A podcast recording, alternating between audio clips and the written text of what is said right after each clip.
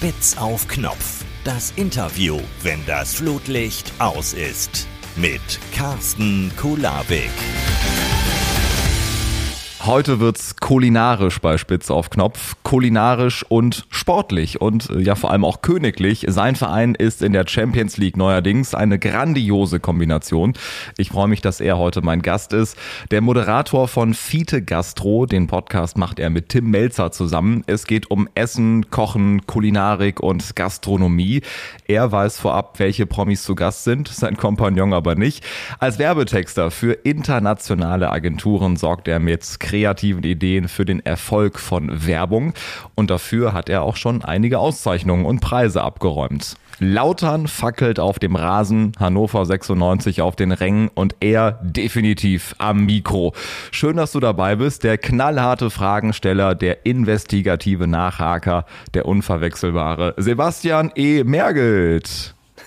Moin oder gute Wie, muss ich ja sagen, wenn ich äh, in der Sprache meines Heimatvereins äh, spreche. Ganz herzlichen Dank für die Einladung, lieber Carsten. Und äh, wir sehen ja, wie, wie top aktuell wir sind. Äh, Lautern, äh, Hannover war ja gestern, ne? War gestern Abend, richtig. Und äh, für dich erstaunlich, ein 2 zu 1 in letzter Sekunde, ne? Ja, also ähm, haben Sie sich auch natürlich bei Eintracht Frankfurt abgeguckt, äh, wie das funktioniert. Wer Erfolg haben will, der braucht diese Last-Minute-Dinger.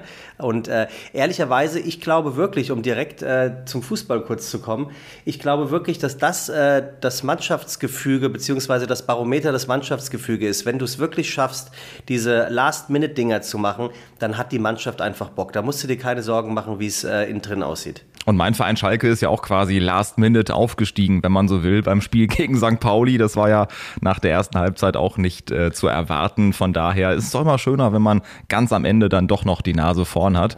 Ähm, du wirst erstaunt sein, wie schnell wir heute durch sind. Du nimmst, glaube ich, sonst keinen Podcast unter zwei Stunden auf, ne? wir, wir, haben, wir haben gerade äh, äh, vor zwei Tagen äh, die neueste Episode aufgenommen äh, und waren nach drei Stunden 50 Minuten durch. Knackig. Ähm, das, das ist so ein bisschen unser Standard, ne? also nichts unter drei Stunden. Und die Zuhörer, die Zuhörerinnen oder Fites, wie wir sie liebevoll nennen, ähm, die, die erwarten das auch tatsächlich. Die sind richtig enttäuscht, wenn neulich war Olli Schulz zu Gast und es war zwei Stunden 45 und äh, da, wirklich, da kommen so freche Kommentare wie, äh, wie war das da nur der erste Teil oder was? sehr gut, sehr gut. Aber ich würde mal sagen, ich kann mir auch Zeit nehmen. Also es liegt ja, ich, jetzt du, an dir. ich, ich, bin, ich bin, das habe ich mir von äh, meinem Partner abgeguckt. Äh, ich höre mich sehr gerne sprechen. Also insofern, ich habe Zeit. Wir, ich, äh, wir, wir, können, wir können so lange äh, reden, wie du Lust Das sind hast, die besten Voraussetzungen für einen Podcast. Äh, Sebastian, wofür steht das E in deinem Namen? Das steht für Eintracht.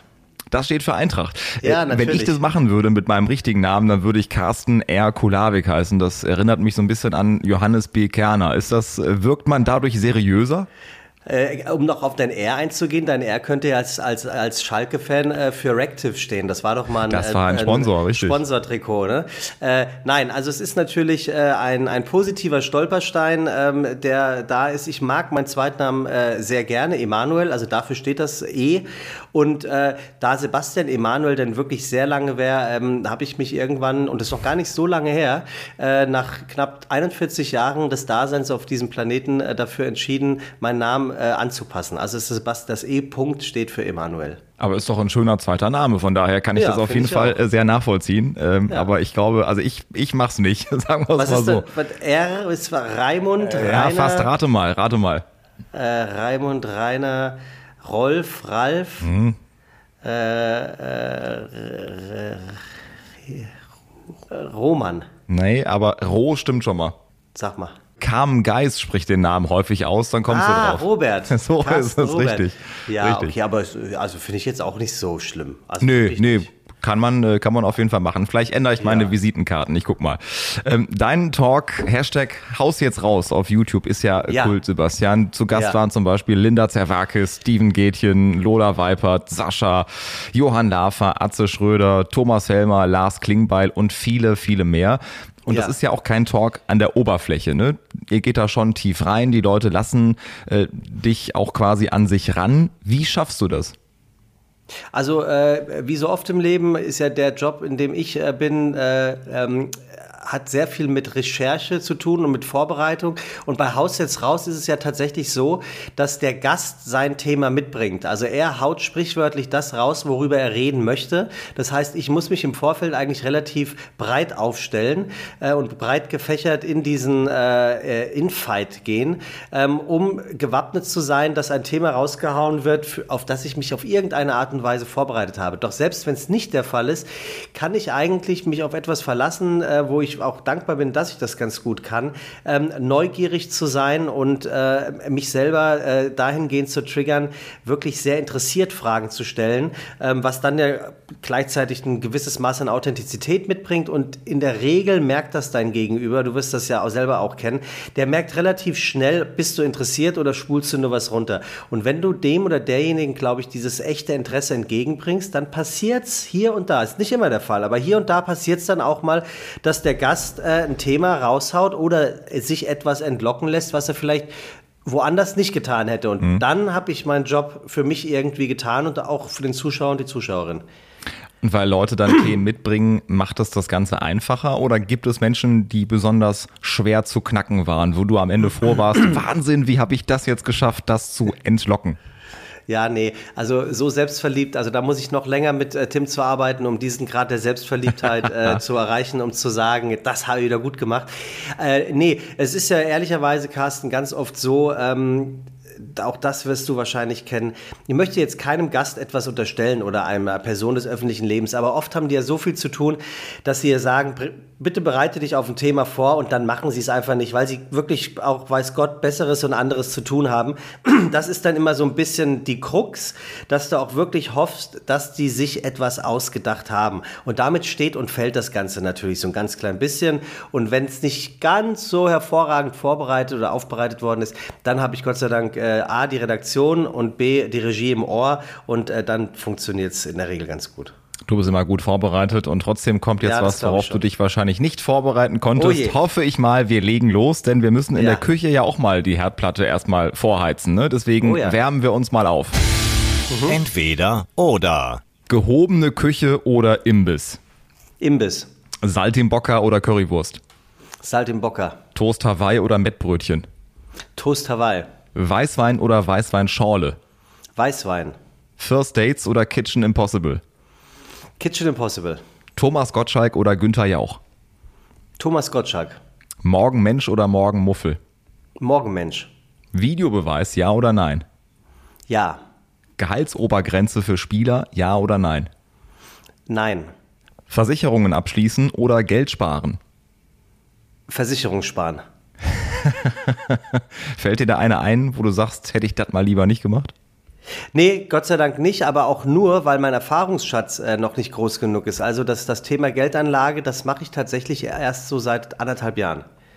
Und äh, ich bin wirklich jemand, ähm, der viel zu viel, und das ist jetzt natürlich relativ zu sehen, aber ich habe einfach zu viel Geld auf dem Girokonto liegen, weil ich denke, da sehe ich es und dann habe ich äh, sozusagen die Kontrolle. Und mit zu viel, also das weiß man ja, glaube ich, 3000 Euro sind schon zu viel auf dem Girokonto. Auf jeden Fall. Und die Inflation denkt sich, guck mal, da hat er ja, das liegen lassen.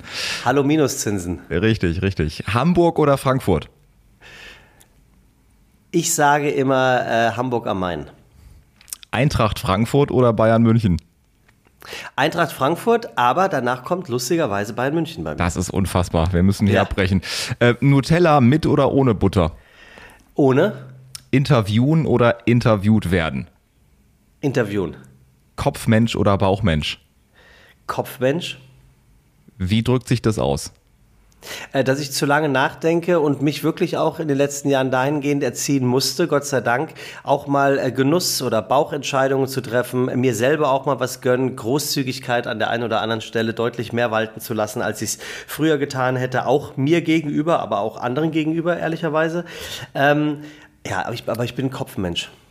Aber dafür hast du dich gerade schnell entscheiden können. Es gibt ja auch die, die sich ja. nicht entscheiden können, denken, Mensch, was mache ich jetzt? Äh, doch Toast Hawaii oder doch Mettbrötchen, aber bei dir kam das wie aus der Pistole geschossen. Ähm, Fiete Gastro, das ist ja euer Podcast Baby, kann man sagen. Was bedeutet denn Gastro generell für dich? Also die Gastronomie spielt eine viel größere Rolle in meinem Leben, als ich es jemals für möglich gehalten hätte. Und zwar so ein bisschen in der zweiten Reihe der Gastronomie. Also ich habe angefangen, äh, mit der Gastronomie in Berührung zu kommen, als ich als ein sogenannter Host in der Bullerei von äh, Patrick Rüther und Tim Melzer angefangen habe zu arbeiten. Das heißt, Menschen empfangen, wenn sie ins Restaurant kommen, sie zum Tisch geleiten und dann das ausgespielt, von dem ich sagen würde, dass ich das ganz gut kann, so ein Stimmungsbarometer im Gastraum erkannt zu haben, wo hakt's, wo ist die Stimmung nicht so gut, wo setze ich mich dazu, mit welcher prominenten Person äh, kann ich mich so ein bisschen beschäftigen, um ihm oder ihr das Gefühl zu geben, äh, zwar nichts Besonderer zu sein als der sprichwörtliche äh, normale Gast, aber irgendwie ihm in dem Moment schon das Gefühl zu geben, du bist schon was sehr Besonderes. Und das macht mir unheimlich viel Spaß. Und darüber habe ich natürlich Tim auch kennengelernt und Patrick. Und die wollten gerne, dass ich äh, ein bisschen was Kommunikatives Neues dort mache. Und da habe ich mit meinem damaligen Partner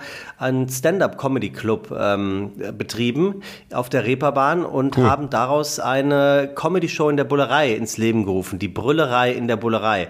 Und äh, so kam das Ganze und irgendwann wollte ich gerne was mit Tim machen äh, im, im, im Businessbereich und da bot sich Podcast an, weil das hatten noch nicht so viele. Tim hatte das auch noch nicht. Tim ist gerne First Mover, wie er sagt. Also dementsprechend war das ganz interessant. Und dann habe ich ihm das Konzept vorgeschlagen von dem Podcast und dann sagte er, findet er geil. Äh, da hat er Bock drauf, aber nicht mit mir. Und äh, das ist dann auch so ein Klassiker gewesen, also so ein bisschen äh, die Leute aus der Reserve locken. Dieses äh, erzähle ich, glaube ich, auch nichts Neues, erzählt Tim auch selber. Ähm, dieses grundsätzliche Gegenpositionieren seinem Gegenüber, um einfach einen, auch finde ich, einen cleveren Move, um einfach einen Gesprächsfaden aufnehmen zu können, um dann zu gegebener Zeit auch zu sagen, ich bin grundsätzlich deiner Meinung, ich wollte nur das, oder auch zu sagen, nee, sehe ich immer noch nicht so.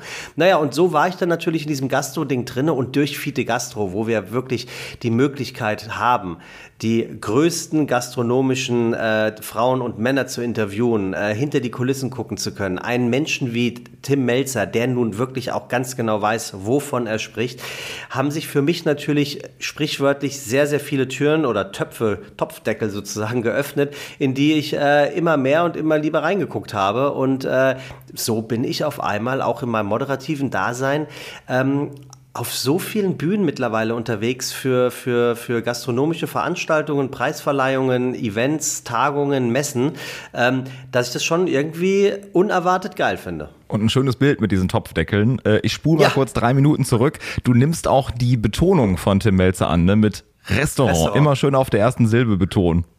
Ja, es ist, es ist tatsächlich passiert. Es ist etwas, was, und das ist ja nicht nur Tim, sondern es ist tatsächlich äh, in der ganzen Gastronomie so. Also sie sprechen von place, von Restaurant, von, äh, mir fallen die Dinge jetzt nicht ein. Und, und die Legende sagt, dass du in der Küche einfach keine Zeit hast. Und alles, was du einsparen kannst, selbst die Kommunikation oder die Anweisung an den Sous-Chef oder an den Kommi oder an wen auch immer, ähm, spart Zeit und somit bares Geld und einen zufriedenen Kunden. Und da kommt das offensichtlich tatsächlich her. Ich, es ist drin, Restaurant. Und es heißt ja auch Eintracht und nicht Eintracht. Ne? Von daher bist du da voll, äh, voll in deinem Modus. Ähm, ja. Sebastian, Toast Hawaii, Pizza Margherita, Spaghetti Bolognese, das sind ja, sind ja so die Klassiker. Ist das jetzt aus deiner Sicht gut oder komplett langweilig? Äh, aus meiner Sicht ist alles gut, was schmeckt. Und wenn, wenn dir jetzt die Bolognese besser schmeckt als, äh, als die Auster, dann ist es doch wunderbar. Und dann soll es ja auch genauso sein. Also auch das ist ja immer wieder Thema in unserem Podcast, dass Essen emotional sein sollte. Das soll etwas ja. in dir erzeugen, das dich an etwas erinnert, ähm, was dir Spaß gemacht hat. Und wenn deine Urerinnerung bei Spaghetti daran ist, dass äh, deine Oma und dein Opa sich immer liebevoll äh, gezopft haben, weil der eine wollte sie al dente und der nächste wollte sie ein bisschen ähm, ein bisschen leichter haben und du dabei nur gesessen hast und dich einfach nur wohlgefühlt hast, dann ist es doch das Schönste, was es gibt. Wenn aber jemand sagt, dass er ähm, mit einer Auster aufgewachsen ist, weil wir immer im Südfrankreich Urlaub waren, dann denke ich, muss das auch in Ordnung sein. Mhm. Also unterm Strich äh, ist, glaube ich, das richtig, was gefällt und was vor allem schmeckt. Ich weiß nicht, wie es dir geht, aber ich finde, ich habe immer das Gefühl, wenn du jetzt im Restaurant bist, auch vielleicht in einem besseren Restaurant, bestellst du dann wirklich Spaghetti Bolognese und sagst, komm, ich probiere das mal aus? Oder denkt man, na, vielleicht verpasse ich was und ich nehme doch irgendwie das äh, äh, Geilere von der Karte, was besser klingt? Ähm, wie geht's dir dabei? Ich finde, wenn du dann eine Bolognese bestellst und die halt viel, viel besser ist als im Imbiss oder von Miracoli zu Hause oder so, äh, dann denkt man, guck mal, habe ich doch das, das Richtige gemacht. Ja. Aber ich glaube, so im Restaurant denkt man, hm, nehme ich jetzt eine Margarita oder Bolognese oder doch was anderes? Ich weiß genau, was du meinst, äh, Carsten. Und äh, diese, diese Situation hat man natürlich immer wieder, äh, wenn man, weil ich gehe viel essen, ich äh, koche gar nicht so viel zu Hause. Äh, dementsprechend kenne ich diese Situation immer wieder. Und da kommen wir eigentlich wieder zum, zum Kopf und zum Bauch entscheiden. Auch da habe ich mir öfters angewöhnt, den Bauch jetzt entscheiden zu lassen. Und der Bauch entscheidet sich dann öfters wirklich für, für dieses emotionale Essen. Also wir sprechen im Podcast oft von dem Mouthwater und es, es gibt ja Dinge, die lassen das das Wasser in deinem Munde sprichwörtlich zusammenlaufen, weil du einfach denkst, wow, wie geil ist das denn? Aber auch das äh, muss ich mittlerweile wirklich bestätigen, wenn ich das immer von meinem Kompagnon gesagt bekommen habe. Es schadet nicht, alles auch mal probiert zu haben, weil Überraschungen entstehen immer wieder. Wir haben's, ich habe es gerade jetzt vor ein paar Wochen habe ich das erste Mal in meinem Leben auf wirkliches böses Anraten von meinem äh, Partner Tim ähm, Lapskaus gemacht und gegessen. Und ich hätte nie gedacht, wie lecker Lapskaus ist, weil es nichts anderes ist als Kartoffelstampf mit rote Betesaft und mit Saft von der Gurke und dazu noch ein Geil. paar Rollmöpse und äh, ein Spiegelei obendrauf. Und ja, es sieht aus wie Kotze in der, in der Mache, spätestens dann, wenn, wenn die Rinderschulter raufkommt und du das da gepökelt reinknallst. Aber es schmeckt so unfassbar lecker. Und das sind genau diese Momente übrigens, wo man immer wieder merkt, Tim hat ganz, ganz oft äh, bei Dingen, die er tut, einen Auftrag. Und dieser Auftrag ist wirklich der, Menschen an etwas heranzuführen. Ihnen einfach äh, das Gefühl zu geben, ey, probier doch mal und dann kannst du Nein sagen. Das Auge ist mit, ist bei dir also überbewertet. Ja, ich, ich, ich glaube generell muss äh, das äh, überbewertete Auge, das mit ist, irgendwie ein bisschen abnehmen, weil auch da sind wir wieder bei dieser, bei dieser, bei dieser, ja, die Lavente-Küche, die ja, äh, äh, Levante-Küche, die ja immer mehr äh, in den Vordergrund gerückt ist, die ja auch sehr, sehr viel aus Emotionen besteht, wo auch viel mit der, mit der Hand dann, die, die Neni-Küche von Haya Molcho ist ja sehr bekannt dafür. Und das Zeug sieht verbrannt aus, das Zeug sieht gemanscht aus, das Zeug sieht gepanscht aus und genau das ist es ja auch und genau das soll es ja auch sein. Und ähm, es gibt mittlerweile auch Sterneküche, die im Erdloch gekocht ist und auch dementsprechend aussieht. Ne? Also äh, in, insofern ist es, glaube ich, am Ende des Tages, äh, um es runterzubrechen, die Bauchentscheidung, die, glaube ich, getroffen werden muss. Und wenn es dann die Spaghetti sind, dann sind es halt die Spaghetti. Dann sind es die Spaghetti. Ähm, apropos Entscheidung, äh, gibst du Trinkgeld? Ja, natürlich. Ich gebe Trinkgeld, ich gebe auch mehr Trinkgeld als früher, eben weil ich einfach weiß, was in der Gastronomie äh, bezahlt wird oder eher gesagt nicht bezahlt wird. Also ähm, der oder die Mitarbeiter äh, leben zu einem sehr, sehr großen Teil vom Trinkgeld. Ich muss aber auch ehrlicherweise sagen, ich weiß auch gar nicht, ob das gut oder nicht gut ist. Ich gebe auch wenig Trinkgeld, wenn ich echt unzufrieden bin. Aber ich habe mir auch angewöhnt, und das würde ich auch jedem, der hier zuhört, äh, auch anraten, darüber nachzudenken, das zu tun, auch gerne sagen, wenn etwas nicht gut gewesen ist, weil nur so hört sich einfach an oder so logisch an, nur so kann es verändert werden. Also ähm, wenn du irgendjemanden mitteilst, dass etwas, der Ton macht wie immer die Musik, ne?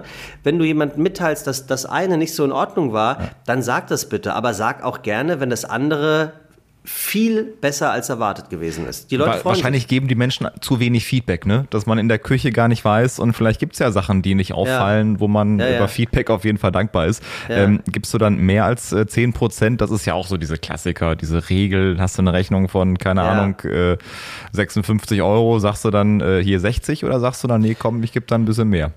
Also die 10%-Regel, die existiert bei mir gar nicht. Und zwar nicht, weil es mir zu viel oder zu wenig ist, sondern weil ich einfach zu schlecht im, im schnellen Rechnen bin. Ich mache es wirklich dann nach einem Gefühl. Ich bekomme Betrag X gesagt und weiß ganz schnell, was es mir wirklich wert gewesen ist. Äh, so funktioniert es bei mir. Und ich muss auch ehrlich sagen, ich finde es ein bisschen fast schon unverschämt. In Berlin ist es jetzt immer öfters so, dass du auf dem Kartengerät die Möglichkeit bekommst, 10, 15, 20 oder 30 Prozent Trinkgeld zu geben. Oder eben kein Trinkgeld. Und das musst du ja antippen. Mhm. Und das finde ich ist schon sehr blöd. Ich finde, das, das ist alles hart. blöde mhm. Momente.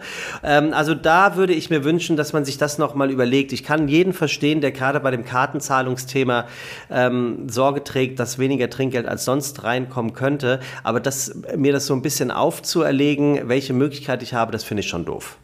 Meine Meinung. Auf jeden Fall. Aber ich finde, äh, das schon mal dieser kurze kulinarische Exkurs äh, sehr, sehr spannend. Wir kommen jetzt aber zu deinem äh, Kernthema heute Fußball. Dein Verein, das war ja nicht zu überhören, der Club mit dem Adler, ne, Eintracht Frankfurt. Ähm, ja. Wie lange hast du gebraucht, um nach dem Euroleague-Sieg wieder nüchtern zu sein? Äh, nicht lange, weil ich, ich war nicht angetrunken. Äh, ich hatte an dem Abend während des Spieles eine Moderation. Äh, das war natürlich äh, doppelt problematisch für mich, aber die, Gut, ja. die Produktion hat wirklich alles getan, was, äh, was man tun konnte. Sie hatten mir einen, einen Bildschirm ähm, ähm, im Backstage eingerichtet. Sie haben extra RTL Plus Probeabo abgeschlossen. Äh, sie haben mein Lieblingsbier hingestellt. Also es war wirklich, wirklich toll. Ich durfte bei einer Moderation, durfte ich auch immer mal wieder auf mein Handy luken und es ist dann, Gott sei Dank, ja, muss ich heute sagen, in die Verlängerung gegangen, ins Elfmeterschießen noch. Das konnte ich alles dann live miterleben und habe tatsächlich, gibt es sogar ein Handyvideo. Ich habe gar nicht mitgekriegt, dass das der goldene Schuss war, der dann von Boré drin gewesen ist, mhm. äh, sondern ich dachte, es geht weiter. Also ich habe wirklich mit einem Versatz von zehn Sekunden erst realisiert, was da gerade passiert ist. Ja, und das war ja wirklich das Großartige. Der Gewinn der Euroleague, äh, ein unfassbarer Erfolg, 25 Jahre nachdem Schalke mit den Eurofightern den UEFA Cup gewonnen hat, so hieß das oh ja. ja. damals. Ähm, ja. Aber das äh, war das für dich zu erwarten, wenn du überlegst, wie sich der Verein so die letzten Jahre auch entwickelt hat, ne? Also du weißt ja, wie es ist, äh, wenn man Fan von einem Verein ist und diesen Verein auch ähm, nach außen hin vielleicht mit der rosaroten Brille, aber nach innen hin ähm, auch ehrlich mitverfolgt, muss ich hier an der Stelle sagen, dass ich wusste, dass etwas Großes kommen wird bei Eintracht Frankfurt. Weil ähm, Frankfurt hat, und das wird ja jetzt auch immer offensichtlicher und auch in der Kommunikation, Frankfurt ist auf einmal jemand geworden, nämlich weil sie Werte ähm, vorleben, diese Werte auch tatsächlich leben und einen echten Plan haben. Also sie haben ja ähm, Trainer gehabt, die verhältnismäßig langwierig nicht nur da gewesen sind in den letzten äh, drei Trainerdekaden, sondern alle für Erfolg gesorgt haben.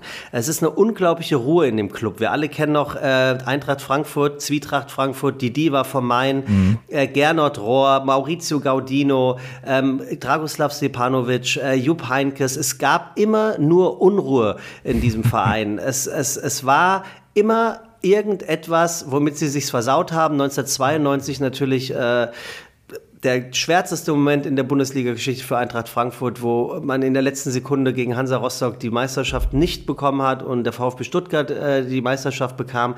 Das waren natürlich ganz, ganz schlimme Momente, die sich über Jahrzehnte gezogen haben, aber spätestens seit dem DFB-Pokalsieg äh, mit Brudi, mach ihn lang, schlag ihn lang, äh, hat, hat man als Frankfurt-Fan gemerkt, okay, hier ist jetzt tatsächlich was auf lange Sicht möglich. Und äh, meine Prophezeiung ist, dass Eintracht Frankfurt für die nächsten zehn Jahre ähm, das sein wird, was Borussia Mönchengladbach gewesen ist. Nur länger. Da werden wir im Jahr 2032 hier nochmal drüber sprechen, bei Spitz auf Knopf, ja, ob das geklappt hat. Das heißt also, der Pokalsieg von äh, Eintracht mit Nico Kovac, da war für dich klar, so jetzt passiert hier was, obwohl er danach zu Bayern gegangen ist, ne? Obwohl er danach zu Bayern gegangen ist, das hat mich gar nicht gestört. Das Hütter-Thema äh, nach Gladbach, das hat mich wirklich gestört. Das Bobic-Thema nach Berlin, das hat mich auch gestört. Aber auch da muss man wieder sehen, Eintracht Frankfurt behält seit Jahren die Ruhe. Mhm. Sie haben immer einen Plan B in der Tasche. Sie haben immer fähige Leute und sie haben, die danach suchen. Und sie haben die Leute, die auf einmal sagen, wir kommen nach Frankfurt. Und Frankfurt ist der Beweis dafür, dass die Fußballromantik wirklich nicht tot ist. Ob das jetzt das Fantum ist und ich, ich, ich, ich würde das auch als Nicht-Frankfurt-Fans sagen, aber Frankfurt hat etwas für den europäischen Fußball getan. Der hat diese Euroleague wieder sexy gemacht.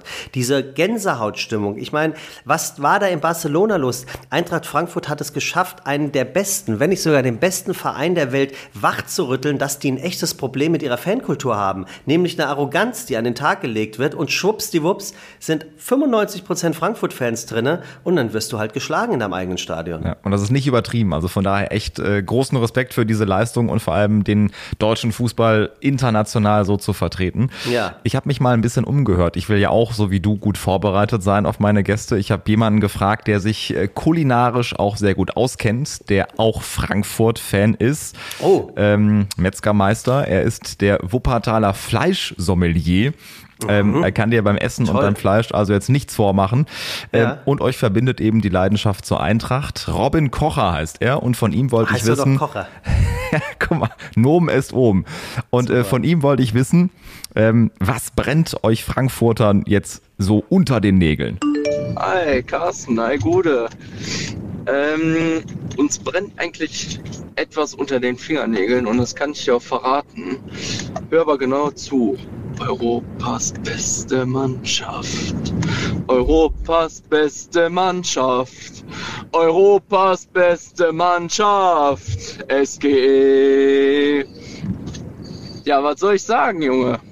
Ähm, ich freue mich mega auf die Saison. Ich bin richtig heiß. Ich glaube, der Krösche baut da extrem was Gutes auf. Bisschen Erfahrung mit Alario und Götze und äh, Tutor und Endika eventuell verlängern. Ja, die bauen da was richtig Cooles auch aus. Äh, Stadionausbau finde ich cool. Nachwuchsleistungszentrum, irgendwie tippitoppi. Eigentlich finde ich alles mega im Moment und ähm, das ist wie so ein kleiner Traum, aus dem man eigentlich gar nicht aufwachen möchte. Weil ich kann mich daran erinnern, vor ein paar Jahren waren wir noch in Nürnberg in der Relegation und dann stand es da 0-0 und dann schießt der Seferovic da das 1-0. Da hatte ich schon einen Stift in der Hose. Aber irgendwie klappt das irgendwie. Gibt es irgendwas zu ergänzen? Ja, also äh, erst einmal äh, fange ich mit der einzigen Sache an, wo ich widersprechen möchte. Äh, und zwar auch nur, weil ich das gerade gestern in der Frankfurter Rundschau äh, gelesen habe. Ähm, Krösche hat das gesagt. Ähm, Frankfurt ist nicht Europas beste Mannschaft gewesen, aber Frankfurt ist die Mannschaft Europas gewesen, die es am meisten wollte. Und das hat man einfach gesehen. Ich, mir ist nochmal bewusst geworden äh, vor ein paar Tagen, wie knapp das im Finale war. Also mhm. das, dass Trapp diesen Ball gehalten hat, das ist ein absolutes Wunder. Das ist ähm, ihm, deswegen ist ihm dieser Pokalsieg auch zu aller, allergrößtem Teil mit zu verdanken, weil wir reden hier von der 104, das Ding wäre durch gewesen. Ne? 112. Minute war das, glaube ich. Nee, noch weiter. 100, ist auch egal. Das Ding wäre durch gewesen. Aber Frankfurt wollte es und diese Last-Minute-Dinger, die sie da immer wieder reingeknallt haben, Frankfurt wollte das. Und deswegen sind sie auf dem Papier zwar Europas beste Mannschaft, aber man müsste eigentlich sagen, es ist da Europas bester Teamgeist gewesen gewesen. Und den werden sie weitermachen. Und deswegen hat auch Frankfurt einen Krösche. Und jetzt stimme ich nur noch zu, was der Kollege da eben gesagt hat. Das alles richtig gemacht, dass sie nicht nur gucken, wer passt spielerisch zur Eintracht, sondern wer passt vom Charakter zur Eintracht. Und das ist ja was, sorry to say that, ähm, was Schalke jahrzehntelang nicht gut gemacht hat. Dort Jetzt wird die Verbindung gerade schlecht. Was sehr gut.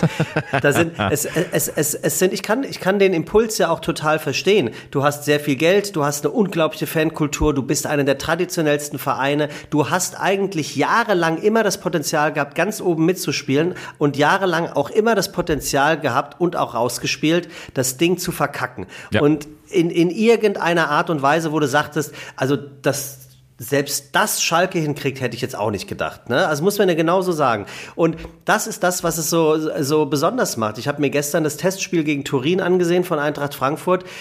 Ich sag dir was, wie, wie ähm, Alario und Götze, wie die schon zusammen spielen, sensationelle Pässe, die Götze da gespielt hat. Äh, Tuta hat ein, in der neunten Minute ein Ding reingezimmert, also wie an der Schnur gezogen. Ich bin davon überzeugt, dass ein Dicker bleiben wird. Kamada wird auch bleiben, den will nämlich keiner. Und irgendwie hat er auf einmal auch wieder Bock in Frankfurt. Ich war nämlich nie Fan von Kamada, also wirklich nicht. Ähm, trotz seiner Europa League-Tore. Und ich habe das Gefühl, dass äh, Philipp Kostic bleiben wird. Und ähm, dann bist du wirklich ähm, mannschaftstechnisch hervorragend aufgestellt. Und auch das hat äh, gerade der Kollege äh, aus der Metzgerei äh, natürlich goldrichtig erkannt.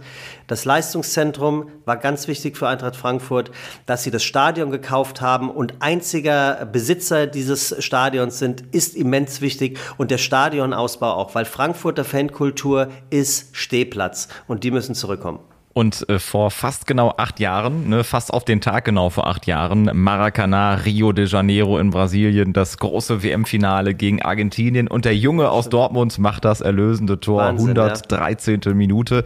Mach ihn, er macht ihn. Äh, ich stand vor ein paar Tagen zufälligerweise noch vor seinem historischen Trikot, das hängt ja im Dortmunder Fußballmuseum. Ähm, ist er jetzt auch der Frankfurter Heilsbringer? Ich meine, der Name ist jetzt ein paar Mal schon gefallen, ne? Ich kann es dir nicht sagen. Ich will auch gar nicht, dass er der Heilsbringer ist. Ich, ich würde mir wünschen, dass er sich so integriert, dass er von allem das Beste mit einbringen kann. Die Erfahrung in der Champions League, die Erfahrung, um junge Spieler zu führen, die Erfahrung, um Glanz in die Hütte zu bringen, aber vor allem auch die Erfahrung, um sich nicht in die vorderste Reihe einzu, äh, reinzustellen. Und ich glaube, dass der auch so nicht ticken wird. Er weiß natürlich, dass alles auf ihn gucken wird. Aber auch da muss ich sagen, ähm, dass sowas möglich ist auf einmal bei Eintracht Frankfurt. Das ist, äh, also ich will jetzt hier nicht die komplette Fußballromantik rausholen, aber das sind einfach ganz, ganz besondere Momente, dass ich etwas miterleben darf als Fan dieser Mannschaft, wo ich mich auch für jede andere Mannschaft gefreut hätte. Ich, ich hätte dies, das, das Gefühl hätte ich auch für Werder Bremen entwickelt, wenn die dieses diesen Lauf haben und da auf einmal. Ich weiß genau, einen, was du meinst. Ne? Ja. Und das, das, das ist schon was ganz Besonderes. Erinnere dich, als Raoul nach Schalke gekommen ist. Der jo. ist nicht dahin gekommen, um die Kohle abzusahen und Schau zu sagen. Überhaupt nicht. Der war überzeugt von diesem Verein. Der hat da hervorragend reingepasst. Bis heute eine, finde ich, eine der besten Transfers, ein Königstransfers, möchte man fast sagen, äh, die die Königsblau da jemals getätigt haben. Und und ich hoffe, dass Götze ist vielleicht ein guter Wunschgedanke, dass Götze sich dort so integriert, einfügt und erfolgreich sein wird wie Raoul. Raoul war toll, auch menschlich. Menschlich. Und vor allem, also wie gesagt, er war ja zwei Jahre da und hat bis heute da irgendwie auch eine Ära geprägt und alle Königsblauen denken immer mit Strahlen in den Augen ja. an diese Zeit äh, zurück von Raoul auf ja. Schalke. Ähm, bist du aufgeregt? Apropos Raoul, Real Madrid, ne? 10. August, der Supercup, Eintracht Frankfurt gegen Real Madrid. Ja, also da, da, da war, muss ich ehrlicherweise sagen, habe ich keine Ahnung, wie ich zustehe. Auch so Supercup-Geschichten und so, das ist nichts, was mich äh, jemals irgendwie emotional erreicht hat. Wenn jetzt ein Verein wie der FC Bayern München dann äh, sieben, ähm, äh, sieben Wettbewerbe gewinnt, dann finde ich das schon ganz geil, ne? Wenn dir dann, wenn, wenn, wenn du alles mitnimmst. Und natürlich, wenn Frankfurt gegen äh, Real Madrid in Helsinki den, den, den äh, Cup gewinnt, ist auch das etwas sehr, sehr Besonderes. Aber so richtig ähm, packen tut's mich bis, bis heute jedenfalls noch nicht so. Ähm, ich finde die erste Runde DFB-Pokal wichtiger und spannender, bin ich ganz ehrlich. Aber natürlich, es gibt auch wieder Geld und das ist, ist natürlich auch so wichtig, für, gerade für Vereine wie Eintracht Frankfurt, die, ob man es glaubt oder nicht, ja auf Geld nach wie vor stark angewiesen sind. Richtig, und sie haben nicht so ein großes Festgeldkonto wie dein zweiter Verein, die großen äh, Bayern. Äh, ja. Hast du dir schon überlegt, ob du international mitfährst, ob du da auch irgendwie äh, Ryanair-Tickets äh, dir holst und dann ja. irgendwie vorm Stadion stehst und sagst, ich will hier rein? Also ich, ich, ich werde definitiv versuchen, einmal ein solches Champions League-Spiel miterleben zu dürfen. Ich ähm, weiß noch nicht ganz genau wie. Äh, bin ich auch ehrlich, ich habe schon mein Telefonbuch äh, durchgeguckt. Ähm, Gibt es vielleicht irgendeine Hintertür, die ich ein bisschen ähm, dankenswerterweise nutzen kann? Und das würde ich dann auch tun, da kenne ich gar nichts. Äh, ich habe äh, hier Jan Köppen schon angehauen, äh, der ja ähm, live vor Ort auf dem Römer war für RTL, als ja. Frankfurt äh, eingetrudelt ist. Der ist ja ein riesen, riesengroßer Eintracht Frankfurt. Frankfurt-Fan. Und äh, er hat mir zumindest gesagt, er wird an mich denken, äh, wenn sich dort in irgendeiner Art und Weise eine Tür öffnen könnte. Das wäre ja, schon was Tolles. Ja, ich habe ich Daumen hab sind gedrückt, ein, Sebastian. Du musst dabei sein. Ja, ein, ein Follower auf Instagram hat mich angeschrieben vor Wochen und der hat äh, vier Business Seats, äh, ist ein Notar aus Frankfurt und hat mich zum Eröffnungsspiel gegen den FC Bayern München am 5. August äh, eingeladen. Also das finde ich schon sehr geil. Aber krieg selbst ich Gänsehaut als Schalker, das ist ja Wahnsinn. Ja. Was ist denn nächstes Jahr drin? Was äh, erwartest du oder mit was für einer Erwartungshaltung gehst du in äh, diese neue Saison? Ich meine, wie gesagt, der Kracher kommt ja am ersten Spieltag direkt, wo du dann äh, live ja. dabei sein wirst. Aber hast du irgendwie eine Idee, vor allem, sagen ja immer viele, diese Doppel- und Dreifachbelastung durch verschiedene Wettbewerbe. Spielt das für dich auch eine Rolle oder sagst du, die Mannschaft ist so gefestigt und da ist jetzt so eine Einheit da und die haben so viel Blut geleckt und jetzt so viel Euphorie durch diesen Erfolg, das transportiert sich auch durch die neue Saison? Nee, nicht bei Eintracht Frankfurt. Also Eintracht Frankfurt ist ja Gott sei Dank nach wie vor eine Wundertüte und äh, ich, ich sage es jetzt tatsächlich, bei Eintracht Frankfurt hat das Spiel immer mehr als 90 Minuten. Da kann immer noch, das hast du als Fan in der DNA drin, dass immer noch was schief geht. Ich kann mich an unzählige Spiele erinnern, die Frankfurt geführt hat und all die Tore, die sie jetzt in der letzten Saison Last Minute geschossen haben, hat Frankfurt jahrzehntelang hinten reinbekommen. Das heißt, alles ist möglich. Letztes Jahr erste Runde DFB-Pokal ausgeschieden, Schaukakao, kann dir gegen Magdeburg sehr, sehr gut passieren. Ausverkauftes Haus, Traditionsverein, auf Traditionsverein. Eintracht Frankfurt ist auf einmal auf irgendeine Art und Weise ein Gejagter. Man kennt Eintracht Frankfurt, man will sie verlieren sehen, weil man sie schlagen möchte. Das ist alles nicht zu unterschätzen. Und dann dieses absolute Niemandsland für uns äh, Champions League. Das ist nochmal neu. Unser großer Vorteil wird die Fankultur sein. Ähm, um die Frage kurz und knackig zu beantworten, ich würde mir wünschen, dass Eintracht Frankfurt die Vorrunde in der Champions League übersteht, die erste Runde im DFB-Pokal übersteht und am Ende der Saison ähm, unter den ersten sechs äh, ähm, in der Bundesliga landet. Da hätte ich schon Bock drauf. Und jetzt kannst du wie Eintracht Frankfurt so richtig verwandeln zu unserem Abschluss. Knopfballtor. Auf meiner Bucketlist steht drauf. Ein Champions League-Spiel live zu erleben von Eintracht Frankfurt. Ja, ich glaube, da bist du nah dran. Dieses Spiel würde ich gerne live sehen. Ich würde gerne live sehen Eintracht Frankfurt gegen einen Premier League-Verein. Und was ist mit so einem WM-Finale irgendwann mal? Sowas in der Art, kribbelt es da oder catcht dich das nicht, weil Eintracht da nicht dabei ist? Nee, überhaupt nicht. Äh, ich habe jetzt ehrlicherweise gar nicht an, an Länderspiele gedacht. Äh, ich muss aber sagen, dass leider Gottes die Nationalmannschaft so ein bisschen unsexy geworden ist für mich. Äh, und die anstehende WM macht es leider nicht Gottes nicht, nicht besser. Genau. Ähm, und äh, ich wünsche mir einfach sehr, dass der HSV wieder aufsteigt und im, im Idealfall auch der FC St. Pauli, weil dann habe ich zwei Heimspiele äh, mehr in der Saison. Vielleicht jetzt was nicht äh, Fußballerisches. Mein größter Traum ist, dass ich weiterhin mit dem, was ich äh, liebe und was mir Spaß macht, mein Geld verdienen darf. wenn ich die Zeit zurückdrehen könnte.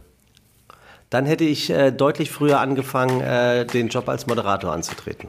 Sebastian, die Zeit drehen wir jetzt heute nicht mehr zurück. Ich kann sagen, es hat großen Spaß gemacht. Vielen, vielen Dank, Sebastian E. Merget bei Spitz auf Knopf. Komm doch gerne wieder. Glück auf. Ganz herzlichen Dank für die Einladung, äh, lieber Carsten, und ich sag mal, gute wie. Perfekto. Das war Spitz auf Knopf. Das Interview, wenn das Flutlicht aus ist. Moderation Carsten Kulawik. Redaktion Gina Nieser. Zu hören überall, wo es Podcasts gibt und zu sehen auf Instagram. Infos und alle Folgen findet ihr unter spitzaufknopf-podcast.de.